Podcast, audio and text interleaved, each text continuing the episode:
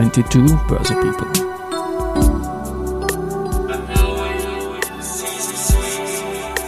Are now in season 3. Presented by VHS.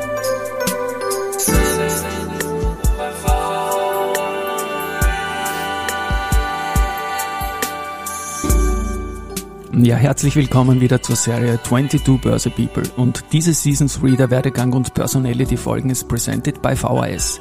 Mein Name ist Christian Drastil, ich bin der Host dieses Podcasts und mein 14. Gast in Season 3 ist Julia Wawrik, die früher unter anderem für den ORF arbeitete und das Marketing von Brokerjet leitete. Jetzt hat sie für die digitale Immobilienplattform Book einen smarten Investorenmix an Land gezogen. Servus Julia und herzlich willkommen bei mir im Studio. Servus Christian, danke für die Einladung. Freut mich, dass wir uns hier treffen und dass ich dich heute zu Gast habe. Ähm, Brokerjet habe ich erwähnt, das ist natürlich ein Einstieg und im Vorgespräch habe ich erfahren, dass nicht, wie ich vermutete, äh, 2010 es bei dir bei Brokerjet losgegangen ist, sondern schon viel, viel, viel früher, so in den Kinderschuhen dieser Brokerage-Plattform, die ich ja ach so gern hatte. Aber erzähl mal deinen Beginn bitte. Wie bist du da in diesen Bereich gekommen und was war das Spannende dran?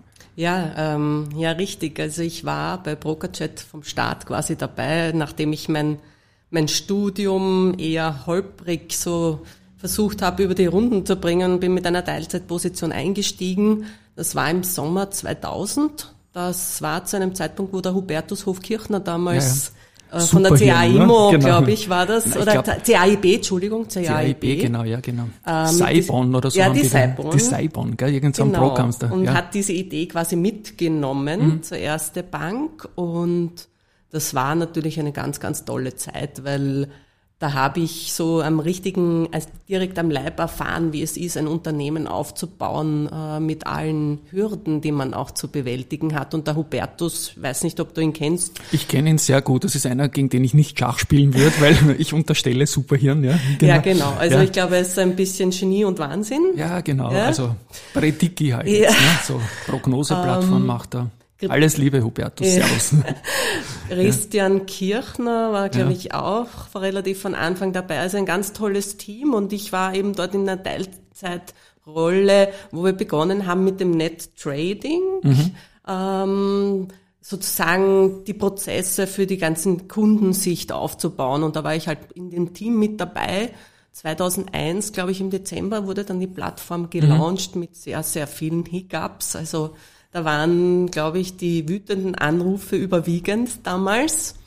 Ähm, aber hat sich dann sehr, sehr gut entwickelt. Also, ähm, also ja. auch noch in der Zeit bis 2002, wo ich dort war, habe ich schon gemerkt, wir haben einen, einen, einen Nerv getroffen, für den der Markt bereit war. Also du warst 2002, also du warst für die Startphase, also minus 12 Monate, minus 15 Monate, wo man öffentlich ja noch nicht wusste, dass das Ding Brokerjet heißen würde und kommen würde. Ich kann mich erinnern, ich habe das dann auch so um die Jahreswende 2001, 2001 2002 mitgekriegt und wollte damals eine Echtgeldveranlagung starten und habe auf euren Launch gewartet und jetzt mein 20er mit der Echtgeldveranlagung ist jetzt seit 2002 halt auch her und ich war immer zufriedener Kunde und Partner von, von dieser Plattform, genau. Du warst dann so eine Startbegleiterin. Wie gesagt, ich glaube, wir haben uns damals nicht gekannt, weil das einfach auch noch eine, glaube ich, eine, eine Phase war, die sich in der erste Bank abgespielt hat, intern und dann eben rausgeschossen worden ist. Und du bist dann zum ORF gegangen.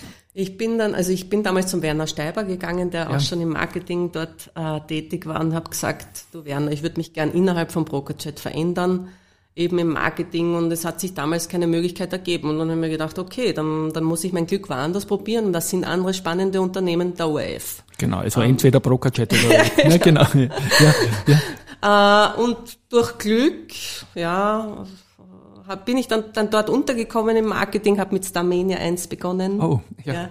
Christel Stürmer oder so, gell? Äh, ja. Michi Tschugnal. Tschugnal hat Und gewonnen. die Stürmer ja, genau. war zweite, genau. Ja, genau. Ähm, bin dann nach zweieinhalb Jahren in den Verkauf dort gewechselt, okay. habe Werbekunden betreut mhm. äh, und in den ORF Werbesekunden verkauft.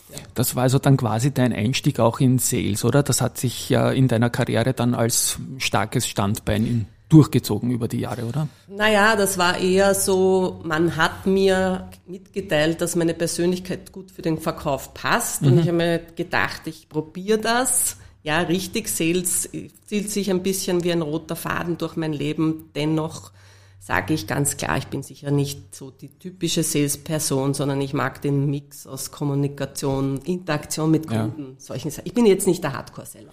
Ja, bin ich auch nicht. Aber wenn man hinter einem Produkt steht, dann ist man auch authentisch irgendwie. Ne? Und du warst dann Key Account Managerin beim OF und bist dann kurz in der Immobilienbranche aufgeschlagen. Das genau. war ja, und wir reden dann hinten raus in dieser Folge noch lange über Immobilienbook, habe ich erwähnt, ja. Aber das waren so quasi deine ersten Berührungspunkte mit der Immobilienbranche, oder? Absolut. Also man muss auch sagen, und das hat sich auch bestätigt, Immobilienbranche und Bankenbranche sind sich relativ ähnlich. Die ja. sehr ähnlich, sehr, äh, sehr ähnliche Menschen, die, die auch mit diesem Business zu tun haben. Ich sage einfach das Geld, das dahinter steckt, ja ähm, war mein erster Berührungspunkt, habe dann auch eine Ausbildung gemacht in dem Bereich und habe so ein bisschen reingeschnuppert in das Maklerbusiness, ja. Mhm. Und dann kam, glaube ich, ein ehemaliger Chef von dir oder Bereichsleiter zurück zu BrokerJet und du kamst auch zurück zu BrokerJet und ich sag mal, in jedem Podcast gibt es irgendwie die Phase, wo ich sage, da haben wir uns kennengelernt und ich sag mal in der Phase 2010 bis 2013, als du dann Head of Marketing und Kommunikation bei BrokerJet warst, das, da haben wir uns dann kennengelernt. Da war Lehman schon vorbei und der Wolfgang Siegel-Castenier der in Oberösterreich war dazwischen, ist nach Wien zurückgekommen und du auch. Wie hast du diese Zeit dann erlebt, die nach dem brutalen Einbruch 2008 doch schon wieder eine leichte Aufwärtsbewegung gebracht hat. Ich möchte nur kurz ein bisschen ausholen, weil ich finde es ganz lustig, wo haben der Wolfgang und ich uns wieder getroffen auf einem ja. Wirtschaftsplatz Sommerfest. Schön. Genau, das Schön. war im Juli ja. okay. 2010 und dann hat er mir eben verraten hinter vorgehaltener okay. Hand, dass er das machen wird. Und dann bin ich zu ihm zurückgekommen im Oktober. Ja, wie habe ich es erlebt? Ähm, ich bin damals mit diesen sehr positiven Erinnerungen an Brokerjet zurückgekehrt, also vom, vom Team-Setup, vom Spirit, auch vom Markt-Spirit. Es war tatsächlich am ersten Tag ein böses Erwachen. Okay. Viel ja. von dem, was ich halt als Startup erlebt habe und nun schon gefestigtere Firmenstrukturen waren, haben natürlich auch das Umfeld ein bisschen verändert. Der Markt hat das Umfeld stark verändert. Es ja. ist, war keine Gnade Wiesen mehr.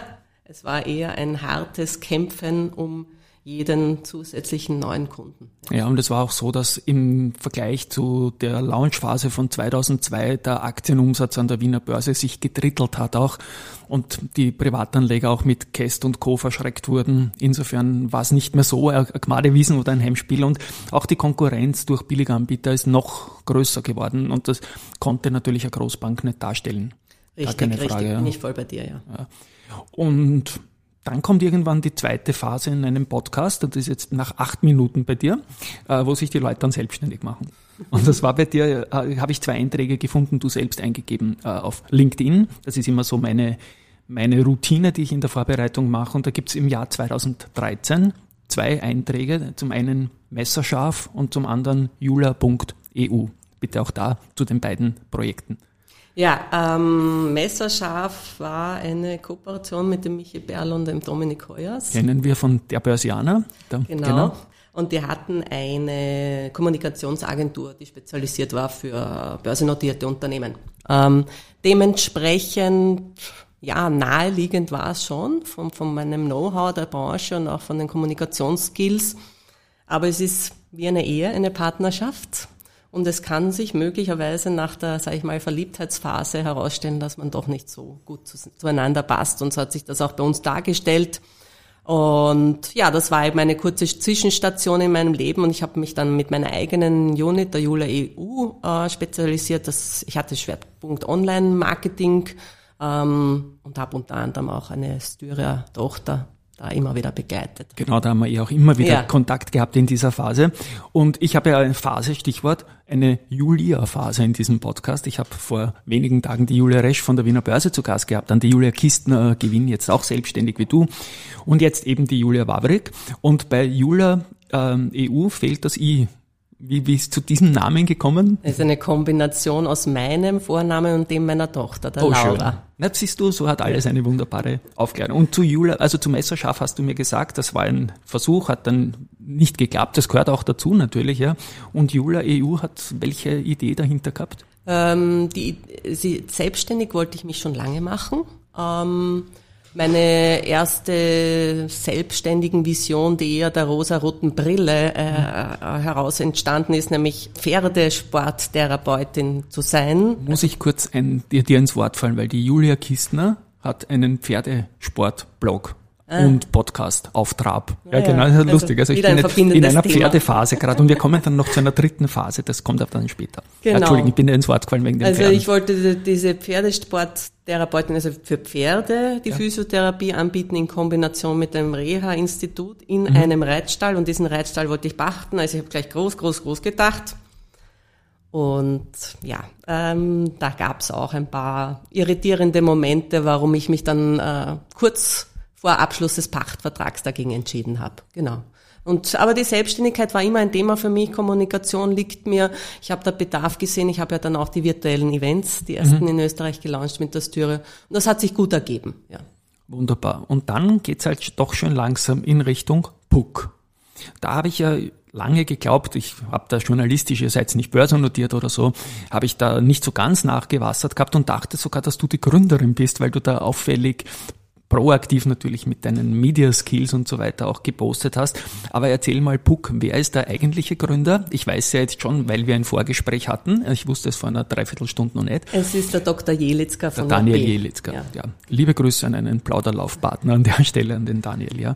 Und was hat dich daran fasziniert und wie ist da der, das, das, der Einstieg? Und du bist jetzt Geschäftsführerin ja, genau, genau, richtig. Ja, na, wie ist der Einstieg erfolgt? Ähm, wie in meiner kurzen Intermezzo in der Styria als Angestellte bei der Content Creation hatten wir einen ähm, Event, wo wir die Dachterrasse von JB Immobilien gebucht hatten für okay. unseren Kunden. Also die Firma von Daniel, ne? Ja, ja. genau. Und wir bekamen eine Büroführung und da sah ich einen riesen Screen mit so Hausverwaltungsinfos und habe mhm. halt die Mitarbeiterin gefragt, was das ist und bla bla bla und habe das recht spannend gefunden. Und die hat mich dann zwei, drei Monate später kontaktiert und gesagt, Julia, du hast da so interessiert gewirkt. Wir haben ein Thema, wir suchen jemanden, der uns diese Unit leitet. Weil mhm. bis jetzt haben das lauter äh, Externe gemacht, ganz, ganz tolle Spezialisten. Ähm, aber wir sehen, wir brauchen eine Person hier im Haus, die, die dieses Thema nimmt. Und dann habe ich die Gespräche geführt und bin dort gelandet. Wunderbar. Wie kommt es zum Namen Puck? Ich habe da immer so diese Eishockey Geschichte da, wo ja auch ein bisschen KI drinnen ist und wir kommen dann auch noch zum, zum Geschäftsbereich von Book, also sehr digital alles und, und ein Helferlein für die Hausverwaltungen und so weiter. Aber wie kommt es zum Namen?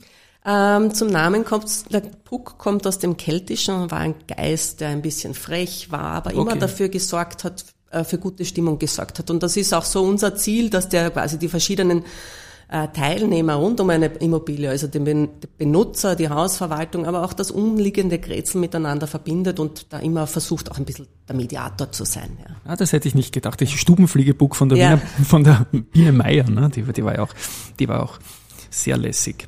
Gut, das war so 2019, 2020, das war auch die Zeit, wo Covid losgegangen ist, dann sehr bald. Da wirst du noch nicht lang dort gewesen sein. Aber ich denke mal, für das Produkt ist Covid ja durchaus eine Chance auch gewesen in der Digitalisierung. Erzähl mal über das Produkt Book. Ja, ähm, das Produkt Book, na was ist es? Es ist ein Ökosystem, mhm. ähm, das sich zusammensetzt aus einer App, die wir entwickelt haben und die verschiedenste Smart Building Komponenten miteinander verbindet. Ähm, sei es jetzt ein digitales schwarzes Brett, eine Paketkastenanlage, eine digitale Türsprechanlage, Sensorik, ganz, ganz großes Thema, auch im Zusammenhang mit Energie. Ähm, genau, und das haben wir entwickelt und zusammengestoppelt sozusagen. Und für die, ha die Hausverwaltungen sind primär jetzt mal unsere Kunden und die Entwickler, aber die Hausverwaltungen erhoffen sich dadurch eine Optimierung ihrer Prozesse. Also sehr viel, sehr viel Kommunikation in der Hausverwaltung, sehr viele Vorgänge äh, und sich wiederholende Aufgaben und wir haben da Kommunikationsfeatures und ähm, äh, Prozessabarbeitungstools, also Ticketing-Systeme die den Hausverwaltern das Leben erleichtern sollen. Die Homepage, und das ist jetzt meine dritte wiederkehrende Sache, puck.io oder io, das ist das zweite Unternehmen in einer Woche, das sich für eine .io nach Fruits ähm, ähm, entschieden hat. Wieso habt ihr ein .io gewählt? Also ich bin ehrlich, ich kann nur raten, weil ich da in dieser ersten Gründungsphase nicht dabei war, aber App-Firmen okay, ja. ne nehmen äh, vermehrt diese IO-Domains. ja. Und auf der Homepage prangert ganz groß Puckst du. Da nehme ich an, sind B2B-Player angesprochen, oder? Absolut, ja. Also ja. unsere Kernzielgruppe sind jetzt ähm, die Hausverwalter. Wir haben es ein bisschen äh, weiter äh, gefasst jetzt, äh, dass wir sehr viel mit Entwicklern auch mittlerweile sprechen und den Eigentümern. Also in der Entwicklung schon irgendwie diese Smart-Sachen. Ja, genau. Also wenn man eine Immobilie neu hinstellt, dass man gleich diese Komponenten berücksichtigt, weil die in Wahrheit bei einem Baukostenbudget die fünfte Nachkommastelle darstellen. Und das Thema ist einfach, man muss auch schauen, wie wird man attraktiver für den, für den potenziellen ja. Erwerber oder Mieter. Und das sind so Convenience-Komponenten, die sich äh, sehr positiv auch ja. auswirken. Also ich, ich denke schon, ja, bei den Baukosten wird es ein kleiner Faktor sein, aber es prangert ja auch eine Zahl auf der Homepage, die ist 20 Prozent Ersparnis. Mhm. Dann habt ihr auch noch, stehen 800 Liegenschaften, 700.000 Bewohnerinnen und Bewohner. 70.000. 70.000. Ja, muss man lesen können, wenn man, ja, es stimmt. Da, es steht 70.000, aber ich sage halt 700.000. Mhm. Ähm, vielleicht auch da die 20 Prozent Ersparnis, wie kann man mit dem Book-Produkt sparen? Naja, also die eine Komponente ist eben, dass der Hausverwalter sich bei äh, ordentlichen Einsatz unserer Tools natürlich Aufwände erspart, indem wir gewisse äh, wiederholende Tätigkeiten in den, in den Prozessen optimieren, dass er sich äh, die Anfahrt zur Liegenschaft erspart und so weiter. Und das andere ist, ich habe es eh schon erwähnt, das Thema Sensorik. Also die Immobilienwirtschaft ist ja für knapp 40 Prozent des CO CO2-Ausstoßes zuständig, einerseits in der Richtungsphase, aber dann auch im Betrieb. Mit dem Thema Sensorik ähm, haben wir jetzt Piloten, wo wir uns um die Ressourceneffizienz, also mhm. die Energieseite sehr, sehr stark anschauen und äh, haben da schon sehr, sehr positive Erkenntnisse, weil wir sagen einerseits, naja, wir brauchen den Bewohner auch dafür, dass er die Energie mit einspart, dass er das trägt, diese mhm. Ziele, die alle Eigentümer haben. Wie machen wir das? Wir müssen ihn mal darüber informieren, wo sie stehen, mhm. wo sie hin sollen, also Stichwort Benchmarking. Und äh, wir geben ihnen auch Tools mit, wo wir sie immer wieder darauf hinweisen, wo sie aktuell jetzt genau in diesem Moment stehen und was sie genau jetzt tun können, um hier zu sparen. Mhm. Äh, wir haben über den Gründer, den Ideengeber, den Daniel Jelitzker gesprochen. Wir haben über die Geschäftsführerin, über dich gesprochen. Es sind aber noch etliche andere spannende Personen beiderlei Geschlechts da in eurem ähm, Beirat oder wie, ich weiß nicht, wie man es genau nennt. Und das sind Leute, die du ins Unternehmen zum Teil auch geholt hast, nehme ich an, oder? Auch da bitte, da gibt es ja sehr bekannte Namen. Ja, richtig. Also wir haben heuer im Sommer eine Finanzierungsrunde abgeschlossen, weil bis zu dem Moment war es ja komplett Eigentümer finanziert, also Eigenkapital ohne irgendwelche äh, Bankdarlehen. Wen habe ich an Bord geholt? Das ist einerseits die AWAC, mhm. ähm, weil wir gesagt haben, strategisch ist das sehr gut. Wir haben jetzt einen privaten Wohnbauentwickler frei finanziert. Dann haben wir einen, der äh, geförderte Wohnung mit AWAG, mit einer Stadt Wien-Nähe äh, im Boot. Ähm, wir haben den Florian Schwandner, den Gründer genau. von Runtastic, bei uns im Boot und der ist nicht nur Beirat, also der hat sich auch committed mitzuarbeiten. Also ich habe jetzt laufend mit ihm Meetings, äh, um hier das digitale Geschäftsmodell äh, voranzutreiben. Und wir haben uns noch die Firma Weibel ins Boot geholt. Warum?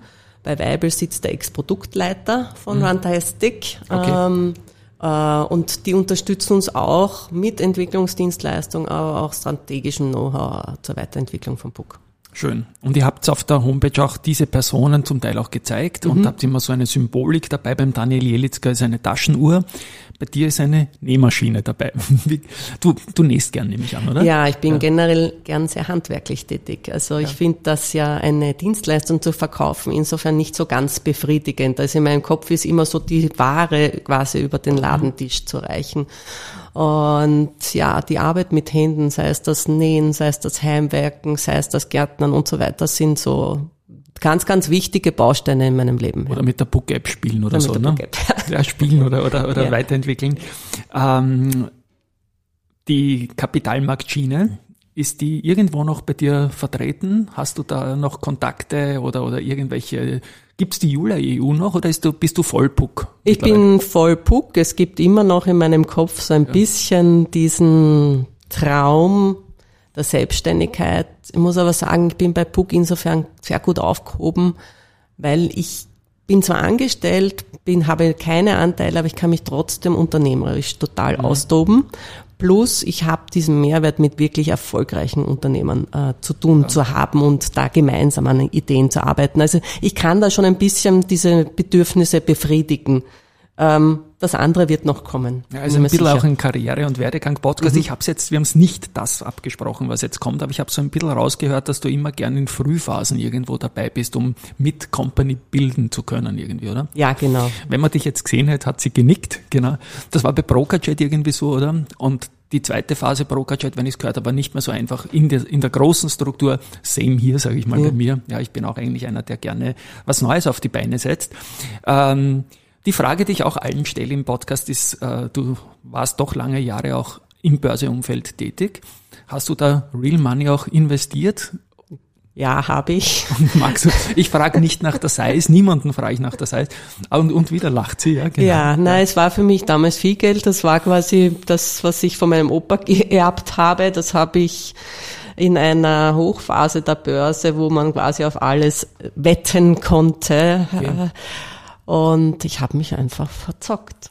Und ja. bist dann ausgestiegen? Ich bin ausgestiegen, ja. Klingt nach Vergangenheit, es tut mir leid, ja. Ja, ist so. Aber ist so. Lehrgeld. Lehrgeld und, und Company bilden und mhm. man ist wieder, und man ist wieder stark. Und, und noch eine Frage, die ich auch allen stelle. Es ist ein Werdegang-Podcast, wie gesagt.